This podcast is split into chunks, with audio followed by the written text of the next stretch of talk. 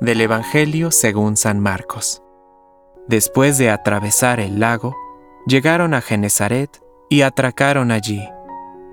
Apenas desembarcaron, la gente reconoció enseguida a Jesús y comenzaron a recorrer toda la región para llevar en camilla a los enfermos hasta el lugar donde sabían que Él estaba.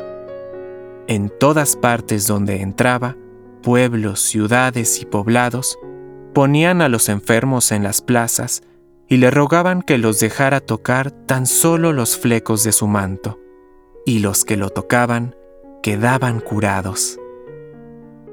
Palabra de Dios. Compártelo. Permite que el Espíritu Santo encienda tu corazón.